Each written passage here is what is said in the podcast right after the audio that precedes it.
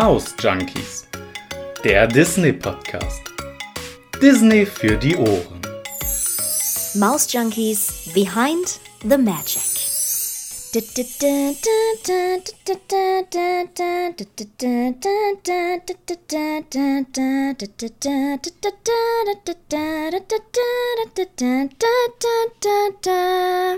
So, ich hoffe, ihr habt den Ohrwurm jetzt auch direkt drin.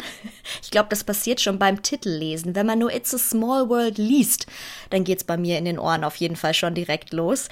Hallo Maus-Junkies, schön, dass ihr wieder dabei seid bei dieser Folge. Und in dieser Folge gibt es etwas Neues, denn es gibt eine neue Rubrik für euch und zwar Maus-Junkies Behind the Magic heißt das Ganze. Werdet ihr ja im Titel wahrscheinlich schon gelesen haben. Und zwar geht es darum, dass wir einfach mal, ja, eben hinter die Magie schauen so ein bisschen. Das heißt, ich werde euch erzählen, woher die Attraktionen überhaupt kommen, woher die ihren Ursprung haben, wie das Ganze damals überhaupt in die Disney Parks dieser Welt gekommen ist. Und ähm, ja, wir werden so ein bisschen in die Geschichte von den Attraktionen eintauchen. Heute geht es los mit It's a Small World. Und zwar habe ich ja schon mit der lieben Brina in Folge Nummer drei über It's a Small World gesprochen. Wir beiden, wir haben festgestellt, hey, also It's a Small World, das ist einfach so ein Ding, da muss man rein. Bei jedem Disney-Besuch. Und in dieser Folge hat äh, Brina auch schon gesagt, dass sie besonders die Geschichte dahinter, wie It's a Small World überhaupt in das Disneyland Paris gekommen ist, beziehungsweise generell in die Disney Parks dieser Welt. Ähm, da hat sie euch schon so ein bisschen was von erzählt, aber wir haben euch gar nicht erzählt, wie es denn wirklich dazu gekommen ist. Und das äh, hole ich heute nach in dieser besonderen Kategorie die es dann jetzt öfter mal geben wird. Immer mal wieder zwischendurch äh, lernt ihr also mit mir ein bisschen, wie es überhaupt zu den Attraktionen gekommen ist. Wie gesagt, heute starten wir mit It's a Small World und neben der Geschichte habe ich auch noch ein paar Fun Facts für euch, die bei It's a Small World wirklich interessant sind. Ähm, zum einen natürlich ein bisschen was Technisches, das heißt, wie viele Puppen gibt es überhaupt bei It's a Small World? Aber auch so ein paar Sachen äh, zum Wasser zum Beispiel. Da gibt es einen sehr kuriosen Fun Fact, wusste ich auch nicht vorher. Auch ich habe einige Sachen vorher nicht gewusst, bevor ich mich damit äh, näher befasst habe, hier für Maus Junkies. Also es ist auf jeden Fall sehr spannend. Und ganz zum Schluss werde ich dann auch noch, ähm, ja, mit einem Disney Newbie, könnte man sagen, über It's a Small World sprechen. Da ist nämlich äh, mein Mann diesmal der Gast hier bei Maus Junkies. Und wir beiden werden zum Schluss noch ein bisschen darüber quatschen, wie wir so It's a Small World wahrgenommen haben und was It's a Small World für uns bedeutet. Bevor wir aber dazu kommen, starten wir jetzt auf jeden Fall mit der Geschichte von It's a Small World. Also normalerweise habe ich immer gedacht, ja, It's a Small World, das ist so ein Ding, das gibt's schon seit Ewigkeiten. Das hat sich Walt einfach mal irgendwann in einem stillen Kämmerlein überlegt und seitdem gibt es It's a Small World. Nee, stimmt überhaupt nicht. Äh, It's a Small World ist nämlich gar nicht als eigentliche Disney-Attraktion entstanden, sondern äh, It's a Small World war damals ein Teil der New Yorker Weltausstellung 1964. Jetzt habe ich erstmal gedacht, Weltausstellung, aha, was soll das jetzt genau sein? Ich hatte als erstes die Stark Expo im Kopf und tatsächlich kann man es sich ein bisschen so vorstellen. Also früher gab es diese Weltausstellungen immer, einfach um zu zeigen, wie weit ist man eigentlich in Kultur und Technik, weltweit eben. Und äh, damals war eben Disney auch ein Teil 1964 von dieser Weltausstellung. Und ähm, ja, Disney war damit beauftragt, Pavillons zu erstellen in ähm, Kooperation mit verschiedenen Firmen, zum Beispiel mit Pepsi, mit UNICEF, mit Kodak. Also da waren so einige verschiedene Firmen am Start. Und dann ist eben ein Pavillon entstanden zusammen mit UNICEF und Pepsi. Und der war dann quasi It's a Small World hieß aber damals nicht direkt It's a Small World. Aber dazu komme ich dann gleich nochmal. Das Team von WED Enterprises oder WED, was dann heute eigentlich ja, das Walt Disney Imagineering ist, hat dann eben verschiedene Pavillons entworfen und hat äh, so eben zeigen wollen, was jetzt technisch mittlerweile möglich ist. Insgesamt gab es vier Pavillons, die man hinterher realisiert hat. Zum Beispiel den Magic Skywalk, das war in Zusammenarbeit mit Ford. Dann Great Moments with Mr. Lincoln. Für den US-Staat Illinois ist das Ganze konzipiert worden. The Carousel of Progress und Circle Vision für Kodak. Jetzt ist aber Kodak leider nicht wirklich fertig geworden. da haben sie wohl irgendwie schlecht geplant. Und ähm, deswegen sind dann insgesamt nur in Anführungsstrichen vier Pavillons unter der Regie von Disney wirklich auch entstanden. Übrigens, auch dazu schon äh, ein Fakt. Teile von diesen Pavillons findet man übrigens in einigen Disney-Parks immer noch. Beispiel Great Moments with Mr. Lincoln wurde dann später einfach auf die Main Street im Disneyland in Anaheim gepackt. Also auch heute noch sieht man neben It's a Small World einige Dinge von diesen Pavillons. Finde ich sehr, sehr cool, dass man gesagt hat, okay, wir haben das jetzt zwar einmal gebaut in dieser Weltausstellung, aber ja, wir nehmen das einfach mit in die Disney Parks, denn genau so ist es dann letzten Endes bei It's a Small World auch gewesen. Ja, wie ich gerade schon gesagt habe, bei Kodak hat man sich ein bisschen Zeit gelassen mit dem Pavillon. Der ist dann leider nicht rechtzeitig fertig geworden. Und weil bei Pepsi alles ein bisschen schneller gehen musste, weil die nämlich erst kurz vorher noch gesagt haben, wir möchten auch auf jeden Fall Teil dieser Weltausstellung werden, möchten das Ganze sponsoren, hat man damals wirklich die Top Imagineers geholt, um dieses Projekt dann irgendwie umzusetzen. Und die haben das Ganze dann ja, quasi ins Leben gerufen. Fun Fact dazu auch noch, diese Top Imagineers, die haben damals schon bei Alice im Wunderland mitgeholfen oder mitgearbeitet und auch bei Peter Pan. Also bei diesen beiden Attraktionen im Prinzip, die es ja wirklich auch schon sehr, sehr lange gibt, eigentlich so Ursprungsattraktionen von Disney, da haben die schon mitgewirkt und ähm, ja, man kann sagen, die hatten es also drauf. Die wussten, wie es geht. Damals gab es dann auch noch den Tower of the Four Winds. Das war so eine Art, ja, Mobile, könnte man sagen. Das Ding war wahnsinnig hoch, mehr als 25 Meter war das Teil hoch. Leider hat es aber dieses Mobile irgendwie nie in die Disney Parks geschafft. Also das war wirklich nur ein Teil für diese Weltausstellung. Schade eigentlich. Ich habe mir noch mal Bilder angeguckt. Wenn ihr das eingebt bei Google, dann äh, findet ihr sofort diese, ja, diese dieses Mobile, diesen Tower of the Four Winds.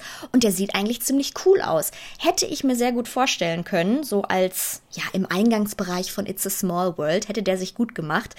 Jetzt ist der Eingang von It's a Small World ja eigentlich so, dass wir eben diese Fassade haben, die schon auch super, super cool aussieht.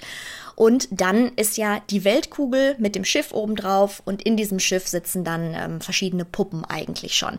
So ist ja jetzt der, der Eingang von It's a Small World. Aber wie gesagt, das Mobile hätte auch was gehabt, auf jeden Fall.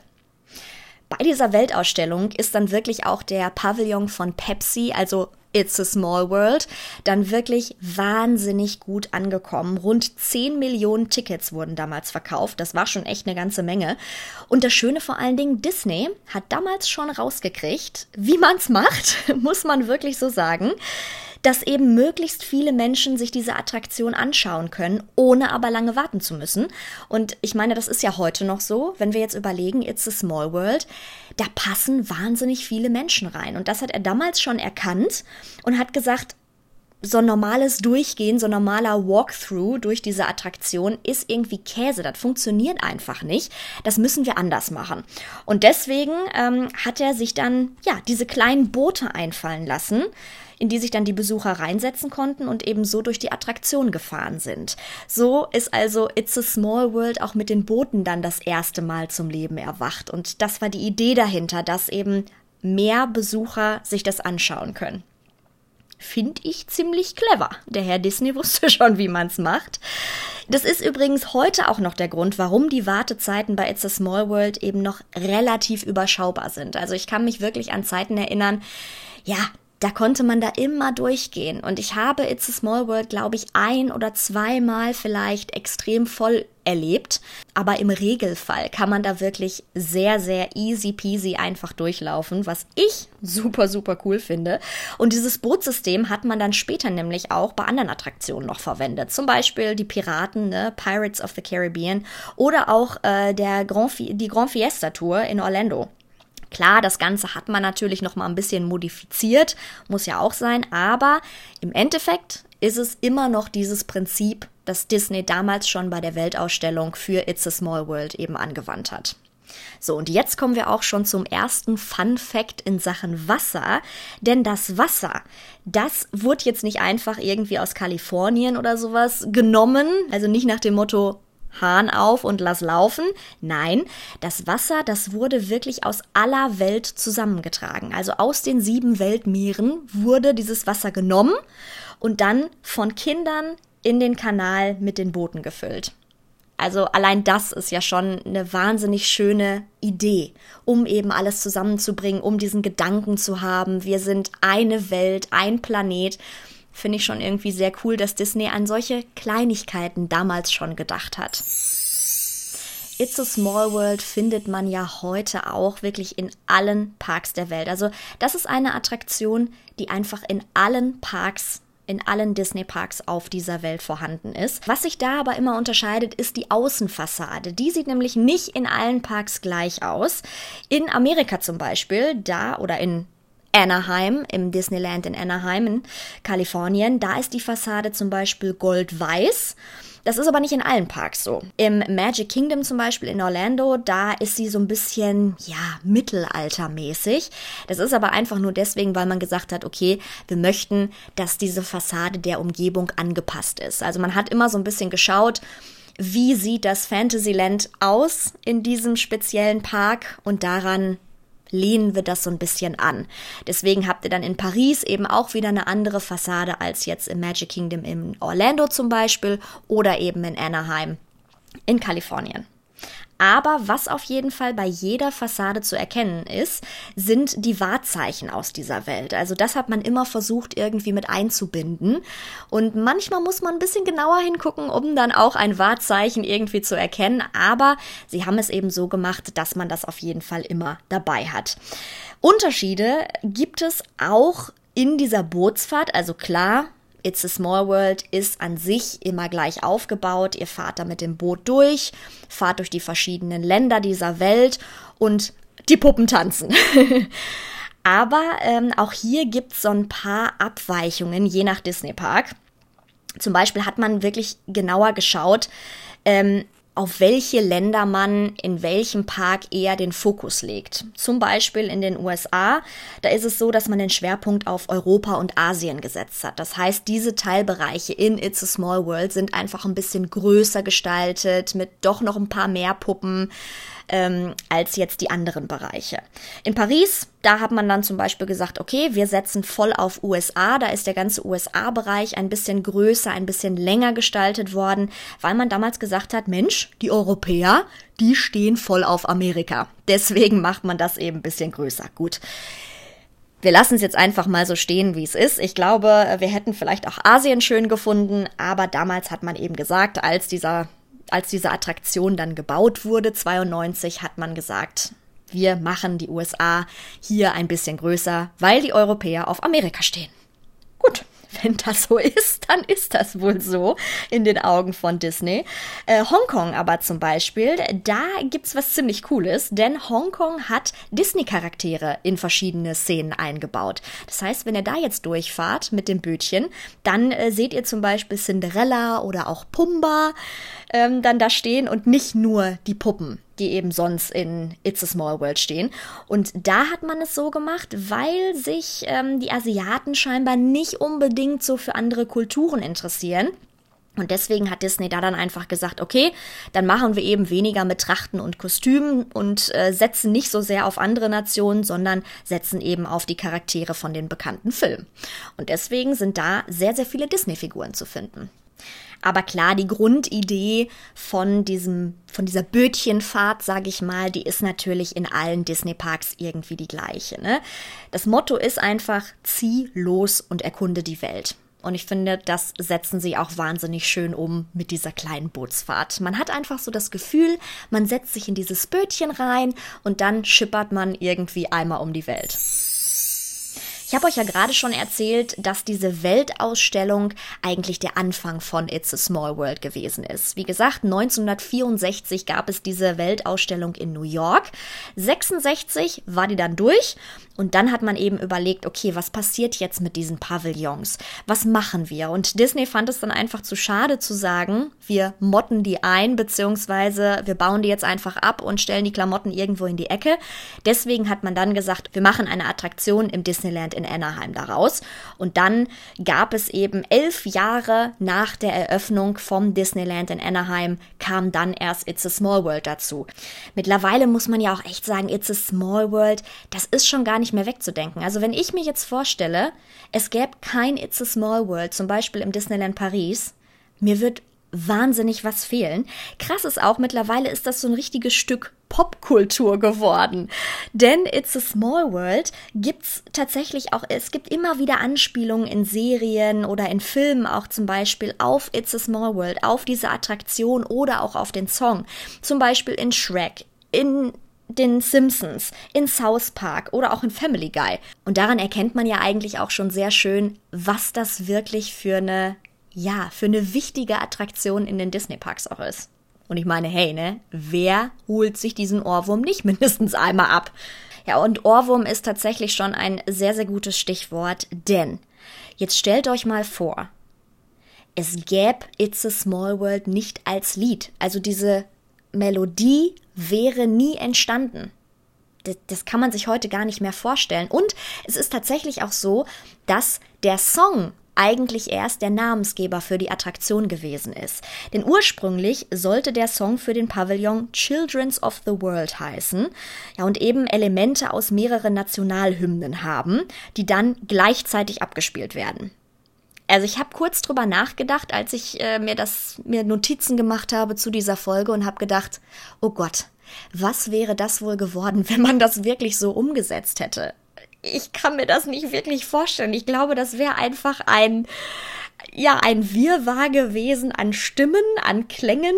Ich weiß nicht. Also ich glaube, das wäre auch irgendwie nichts geworden hat dann Disney auch erkannt und hat gesagt, okay, äh, das können wir irgendwie nicht so machen, das ist jetzt nicht so Bombe. Und deswegen hat man dann die Sherman Brothers rangelassen. Und die Sherman Brothers, die waren damals schon wirklich, ja, die Top-Soundtrack-Macher überhaupt von Disney. Die haben zum Beispiel den Soundtrack gemacht zum Dschungelbuch, zu Aristocats oder auch zu Mary Poppins, zum Musical hinterher. Also die hatten es schon wirklich drauf und die hat man dann rangelassen. Die beiden haben dann also zusammen It's a Small World geschrieben und später hat man dann einfach entschieden, dass eben auch die Attraktion im Disneyland so heißen soll. Übrigens, das fand ich wahnsinnig interessant. Der Song It's a Small World, der hat bis heute kein Copyright. Und das ist in der Disney-Geschichte auch einfach wahnsinnig einzigartig. Es ist der einzige Song im Disney-Universum, der kein Copyright hat. Und dafür gibt es auch einen Grund, denn UNICEF hat Disney damals tatsächlich gebeten, kein Copyright anzumelden auf diesen Song. Wie gesagt, UNICEF war ja damals auch mit im Boot sozusagen für diesen Pavillon, hat ihn ja zusammen mit Disney entstehen lassen auf dieser Weltausstellung. Und als dann klar war, okay, wir brauchen auch irgendwie einen Song dazu, war UNICEF natürlich auch mit drin und die haben Disney dann damals wirklich gebeten, eben kein Copyright anzumelden für diesen Song. Disney hätte das gemacht. Klar, wie man das eben so macht als Unternehmer, meldet man dann darauf ein Copyright äh, an, wenn man merkt, das läuft. UNICEF hat aber gesagt, nee, Moment mal, wenn ihr jetzt ein Copyright anmeldet, dann geht eigentlich diese Idee von wir sind alle eins und wir möchten das der Welt zur Verfügung stellen, dieses Teil, geht dann eigentlich verloren. Und deswegen hat UNICEF damals eben gesagt, bitte, bitte Disney, macht das nicht. Macht da kein Copyright drauf. Denn wenn ihr das macht, dann geht eben dieser Gedanke verloren, den wir so gerne transportieren möchten. Und Disney hat sich dann damals drauf eingelassen und hat dann gesagt, okay, Machen wir nicht. Wir melden kein Copyright an. Wie gesagt, bis heute ist der in dem Sinne nicht Copyright geschützt, dieser Song. Und deswegen ist er wahrscheinlich auch zum meistgespielten Song der Welt geworden. Jetzt haben wir schon mega viel gehört zu der Geschichte von It's a Small World, wie das Ganze überhaupt in die Parks gekommen ist und so weiter. Aber es gibt wirklich noch ein paar Fun Facts, die ich euch absolut nicht vorenthalten möchte zu dieser Attraktion. Denn ich habe mich immer schon gefragt, wenn ich da durchgefahren bin, wie viele Puppen sind das eigentlich? Wie viele Puppen tanzen und singen hier eigentlich durch die Gegend? Und äh, es sind tatsächlich immer rund 280 Puppen, die in dieser Attraktion verbaut worden sind, kann man sagen, aus 29 verschiedenen Ländern. Und wenn ihr jetzt schon mal während der Weihnachtszeit zum Beispiel in einem der Disney-Parks wart auf dieser Welt, dann ist euch vielleicht auch schon aufgefallen, dass während der Weihnachtssaison It's a Small World ein bisschen anders aussieht von der Außenfassade her auch schon und natürlich auch innen drin. Denn It's a Small World heißt dann It's a Small World Celebrations und soll dann so ein bisschen Weihnachtsfeeling auch näher bringen und soll uns dann auch viele Bräuche und eben Traditionen aus der ganzen Welt zeigen. Und ähm, das heißt, man sieht zum Beispiel in einigen Teilen der Welt, dass dann Chanukka gefeiert wird oder auch das Lucia-Fest. Also die unterschiedlichen Bräuche und Traditionen eben zu Weihnachten dann so ein bisschen uns näher gebracht werden. Finde ich auch sehr, sehr cool, dass man selbst daran gedacht hat, dass man dann einfach sagt, okay, wir möchten den Leuten auch zeigen, wie eben Weihnachten unterschiedlich gefeiert wird auf dieser Welt. Fun Fact Nummer drei ist das Glockenspiel von It's a Small World. Wenn ihr mal äh, vor It's a Small World gewartet habt oder wenn ihr da mal ein paar Fotos gemacht habt oder sowas und ein bisschen länger vor der Attraktion standet, dann habt ihr vielleicht mitgekriegt, dass alle 15 Minuten dieses Glockenspiel eben ertönt und es ist ein absoluter Klassiker. Das ist auch so ein Ding, wenn man vor der Fassade steht von It's a Small World, dann ist das etwas, was man auf jeden Fall mitbekommen haben muss. In der Warteschlange bekommt ihr es natürlich auch mit. da kommt ihr nicht dran vorbei. Äh, spätestens da könnt ihr euch dann auch schon direkt den ersten Ohrwurm auf jeden Fall abholen. Fun Fact Nummer 4 ist noch mal was zum Song. Der enthält nämlich insgesamt sieben Sprachen. Und wenn ihr jetzt so durch die Attraktion fahrt, dann könnt ihr eben an verschiedenen Punkten auch diese sieben Sprachen hören. Das sind einmal Englisch, Japanisch, Schwedisch, Italienisch und Spanisch. So singen die. Mittlerweile hat man den Song auch ein bisschen angepasst, also ab und an hört man auch noch mal eine andere Sprache. Aber diese sieben Sprachen waren auf jeden Fall die Anfangssprachen. Und das ist auch, wenn ihr den Song heute irgendwie googelt und euch den anhört, dann sind das auch die sieben Sprachen, in denen der Song eben gesungen wird. Und auch da hat man damals schon gedacht, damit wollen wir die Welt repräsentieren. Natürlich sind das nicht alle Sprachen, klar, das wäre einfach nicht gegangen, aber so hat man versucht, von dieser Anfangsidee mit den Nationalhymnen wegzugehen, um dann eben zu sagen, okay, wir machen das Ganze mit den Sprachen und haben dann so auch die Möglichkeit, viel von der Welt eben einzubinden. Ein weiterer Fun Fact sind auch die Puppen. Ich meine, das ist jetzt nicht ganz so schwer zu erkennen, wenn ihr durch die Attraktion fahrt, dass natürlich jede Puppe irgendwie gleich aussieht. Einziger Unterschied, Hautfarbe, Augenfarbe bzw. Augen generell, die Haarfarbe und dann natürlich auch die Klamotten. Soll übrigens auch einfach zeigen, wir sind alle gleich, wenn man es runterbricht. Klar, wir haben vielleicht alle irgendwie eine andere Hautfarbe, eine andere Haarfarbe, eine unterschiedliche Augenform, aber letzten Endes sind wir alle irgendwo gleich. Als nächstes habe ich einen Fun Fact für euch. Der ist mir so speziell auch noch nicht aufgefallen. Also wenn ich das nächste Mal im Disneyland Paris bin oder in irgendeinem anderen Disney Park, werde ich auf jeden Fall mal drauf achten, denn es gibt genau zwei immer wiederkehrende Symbole in It's a Small World. Einmal die Sonne und den Mond. Und zwar hat das auch wieder einen, ja, tieferen Sinn, könnte man sagen. Oh, wir sind heute total spirituell unterwegs. Nein, Quatsch, aber die beiden stehen eigentlich einfach nur dafür, dass man sie überall auf der Welt immer sehen kann. Also egal an welchem Ort auf der Welt wir uns befinden, die Sonne und der Mond sind immer da. Und deswegen gibt es sie also auch in den verschiedenen Ländern, sodass sie dann immer irgendwo wieder zu erkennen sind soll eben einfach auch nochmal zeigen, wir leben alle auf derselben Erde, demselben Planeten und wir alle sehen diese beiden Symbole jeden Tag, egal wo wir leben. Und jetzt gibt's noch den letzten Fun Fact für euch zu It's a Small World. Und zwar gibt es in Anaheim im Disneyland tatsächlich noch Puppen von 1964, also von dieser Weltausstellung. Und zwar erkennt man die an diesen Shipping-Labels. Das heißt, damals wurden die Puppen ja von dieser Weltausstellung dann irgendwie nach Anaheim gebracht, wurden also verfrachtet, könnte man sagen, wurden natürlich in irgendein äh, LKW oder auch ein Flugzeug gepackt und dann nach Anaheim gebracht von New York aus. Und dann haben die diese Shipping-Labels bekommen. Und an einigen Puppen sind diese Shipping-Labels heute noch dran. Das heißt, die Arbeiter, die ja ab und an mal eine Wartung machen in It's a Small World, können dann immer noch erkennen, ob diese Puppe wirklich noch von 1964 ist. Finde ich auch mega cool, dass es einfach immer noch Puppen gibt, die quasi wirklich schon damals bei dieser Weltausstellung in New York da waren. So viel also erstmal zur Geschichte und zu den Fun Facts rund um It's a Small World. Und ich habe euch ja gerade schon in der Einleitung äh, gesagt, dass ich natürlich auch mit jemandem, mit einem Gast, selbstverständlich wieder, wie ihr das von Maus Junkies kennt, über die Attraktion ein bisschen rede. Und diesmal ist das mein Mann. Hallo.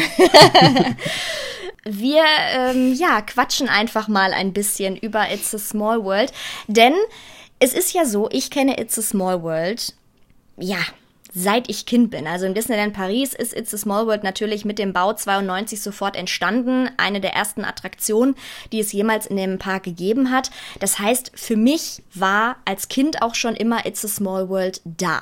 Deswegen, ich bin mit It's a Small World absolut aufgewachsen, fand deswegen die Attraktion auch immer schon total toll. Bei dir, Fabian, ist es jetzt ein bisschen was anderes, denn du bist zum ersten Mal als ja, Erwachsener in den Park gekommen. Hm. Hast das mit ganz anderen Augen gesehen? Genau. Wie fandst du es? Wie fand ich's? Das ist eine gute Frage. Ich kann mich noch daran erinnern, als wir da hingegangen sind. Das war von Alice aus Richtung It's a Small World habt ihr mich immer schon so ein bisschen heiß gemacht. Natürlich. Und äh, dann habe ich auch mal gefragt, okay, was, was ist das denn? Ist das schnell? Ist das langsam? Äh, ist das so aufgebaut wie Peter Pan? Habt ihr ges immer gesagt, wir erzählen dir nichts. Mach dir dein eigenes Bild von. Okay, dann stehst du da in der Schlange und dann kommt ja schon immer diese traditionelle Standard. Der Ohrwurm. Genau, der Ohrwurm. Okay, dann setzt du dich in das Boot, denkst dir nichts dabei, dann geht's ja auch los, dann äh, begrüßt dich ähm, oder begrüßen sie dich in allen möglichen Sprachen. Und dann bekommt man diesen Ohrwurm erstmal richtig mit. Lauter. Oh ja. dann gehen die Tore auf und man denkt sich, holla, was ist das? Und worauf habe ich mich eingelassen? Da tanzen dann ganz viele Püppchen. Ähm, und du bist einfach erstmal überfordert, weil es bewegt sich alles. Mhm. Dann realisierst du später, also wirklich, du fährst da lang und realisierst dann, okay, das sind ja unterschiedliche Länder. Dann siehst du auf einmal ganz traditionell die Holländer zum Beispiel mit ihren ähm, Holzschuhen oder dann auch die Deutschen in dem Sinne äh, Bayern eher. Was wir eben so darstellen für andere Länder. Genau. Deutschland ist nur Bayern. Und dann wird's halt, irgendwann wird's viel. Weil du guckst dir die ganze Zeit diese Länder an und unterschwellig ist weiter diese Musik. Die mhm. bekommst du in dem Sinne gar nicht mehr richtig mit, weil du dich ja auf alles Mögliche konzentrierst, einmal rechts, einmal links, dann ist irgendwas an der Decke, was irgendwie noch. Äh Aber ist dir denn aufgefallen bei den ersten, ja, beim ersten Mal vielleicht auch wirklich, wo wir da durch sind, dass das, dass dieser Song eben in anderen Sprachen gesungen wird? Nein, gar nicht. Wie gesagt, ich glaube schon allein deswegen, weil du dich so sehr auf diese ganzen, ähm, auf diese ganzen Einzelheiten der verschiedenen Länder konzentrierst hörst du dir gar nicht mehr richtig die Musik an mhm. oder dieses Lied. Wenn du vielleicht dann doch mal zuhörst oder dann hörst du auf einmal, wenn du in diesem Deutschland bist, hörst du auf einmal deutsche Wörter und dann, ah, wie? Die singen jetzt gerade Deutsch? Obwohl ich sagen muss, ich habe den Songtext in der Attraktion noch nie verstanden. Also klar, den Englischen gut, weil man ihn einfach auch kennt und weil man weiß, was die so ansatzweise singen. Aber auf anderen Sprachen schwierig. Definitiv. Schon alleine, weil dieses Lied immer weitergeht und pro Land geht dann die Sprache in eine andere über. Mm. Ja, aber wie gesagt, so richtig auf den Text habe ich auch nicht gehört. Mm. Definitiv nicht. Auch wenn ich es versucht habe, später, auch beim zweiten, dritten Mal. weil dann, dann kommst du immer wieder in diese Länder und du guckst ja dann auch die ganzen verschiedenen Länder nochmal detaillierter an. Dann sagst du, okay, ich habe jetzt äh, Holland mir angeguckt, dafür habe ich jetzt, ich weiß nicht, China. Dann guckst du dir China zum Beispiel noch genauer an. Und deswegen ist diese Musik immer nur noch unterschwellig dabei. Mhm. Aber ich finde, das ist auch, also für mich ist es, ist It's a Small World die größte Hassliebe, die es gibt als, als ähm, Fahrgeschäft. Schon beim Warten wird dir diese, diese Musik eingetrichtert mhm. und du vergisst sie deinen gesamten Aufenthalt nicht mehr. Mit Glück. Hör bloß auf. Das kriege ich heute Nacht nicht mehr raus. Und dann ist es so, dann hast du es irgendwann vielleicht vergessen, weil du auch in anderen Attraktionen warst und irgendwer, der mit dir fährt, summt es wieder. und es ist wieder da. Und du regst dich schon über die anderen auf, die das einfach dann wieder summen, weil du denkst, warum? Ich hab's doch gerade vergessen. Aber ich finde das auch irgendwo, irgendwo ist es auch schön. Oder? Also ich finde, ich finde It's a Small World, also für mich ist It's a Small World eben immer dieses, wenn ich mich in dieses Boot setze, hat das auch was Entspannendes. Also sonst ist es ja wirklich so, der ganze Tag ist in dem Sinne einfach stressig in Anführungsstrichen. Mhm. Du läufst die ganze Zeit durch diesen Park, äh, gehst immer wieder in die verschiedenen Attraktionen. Und ich finde, dadurch, dass das ja diese ruhige Bötchenfahrt ist, ist das einfach ja, du sitzt da drin und lässt einfach auf dich wirken. Und das finde ich bei It's a Small World einfach schön. Ja, das stimmt, definitiv. Also das ist eigentlich das Fahrgeschäft, auch weil es sehr, sehr lange geht oder beziehungsweise weil das Boot sehr langsam fährt, damit du dir alle Länder angucken kannst, ist es das perfekte Geschäft eigentlich dafür, um zu sagen, boah, meine Füße tun mir gerade weh, ich kann nicht mehr stehen. Ja. Da musste ich halt nur noch in die Schlange einmal stellen, aber dann, boah, ich weiß gar nicht, wie lange fährst du denn? Zehn Minuten? Ja. Pi mal Daumen, vielleicht sogar noch mal ein bisschen länger. Also plus minus zehn Minuten, würde ich sagen. Und das tut wirklich gut. Es ist halt auch extrem bunt, ne? Das, das ja. ist so das, ja. was es vielleicht auch für jemanden, der jetzt mit erwachsenen Augen zum ersten Mal in den Park kommt und sagt, okay, ich gucke mir jetzt It's a Small World an, ist es so erschlagend, weil es bunt ist. Dann diese Puppen, das ist zum Beispiel auch so ein Ding. Wenn du nicht auf Puppen stehst, mh, mm, schwierig ja, ich glaube, der eine oder andere wird sich da schon gedacht haben, oh Mann, was ist das denn für ein Geschäft? Das, das ging ja gar nicht. Das kann ich mir durchaus vorstellen, weil Du musst dich auch darauf einlassen. Es fehlt ja auch die Verbindung zu einem Film oder so. Genau. Bei anderen Fahrgeschäften hast du natürlich immer die Verbindung. Beispielsweise Peter Pan, da sagst du dann, ach guck mal, das ist jetzt genau so, wir fliegen jetzt über Nimmerland ja. und so.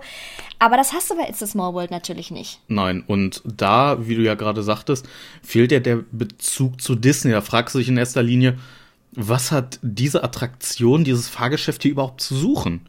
Das äh, da weiß ich jetzt gar nicht, wo soll ich das einordnen. Mhm. Und dann bist du halt sehr verwirrt. Und ich glaube, das könnten einige dann sogar als, als Negativpunkt nehmen, zu sagen, okay, ich kann das jetzt mit nichts identifizieren.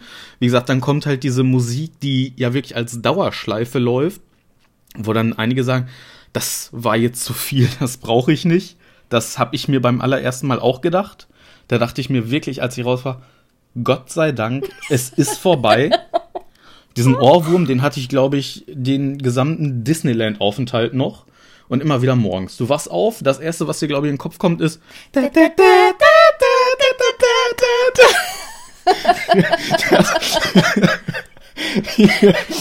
das ist einfach so krass. Aber das ist dann auch wie eine Sucht. Also auch beim nächsten Disneyland-Besuch ein Jahr später, ein halbes Jahr später, zwei Jahre später, es ist egal. Du weißt, beziehungsweise wenn wir unsere Runde machen, wir gehen immer von links einmal. Natürlich, die obligatorische Runde links rum. Genau, links rum nach rechts. Und du weißt nach Alice ungefähr. Es ist gleich wir, wieder soweit. Wir kommen drauf zu. Dann hörst du schon diese, diese Uhr, die ja, einfach immer nur. Genau, tick-tack. Tick, Zu einer bestimmten Uhrzeit kommen dann die Pappkameraden da oben raus und spielen, glaube ich, auch nochmal It's a Small World. Ja, natürlich wo man dir eigentlich schon sagt, Vorsicht, Junge, es wird noch schlimmer. Das ist nur der Vorgeschmack auf das, was folgt. Aber du freust dich auch. Sobald du, wie gesagt, sobald du ähm, sagst, okay, es hat nichts direkt mit Disney zu tun, aber es war einfach mal schön, sich das anzugucken.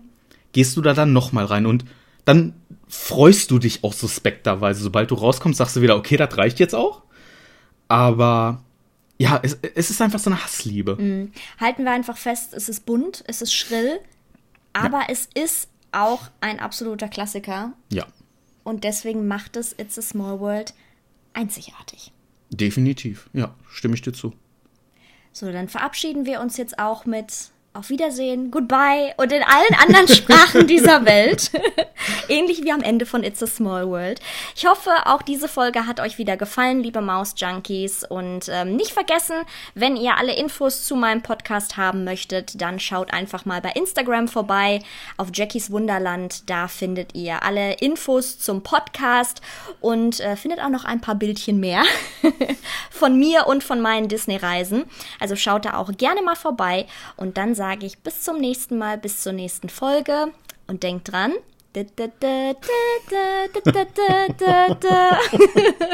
Tschüss. Tschüss.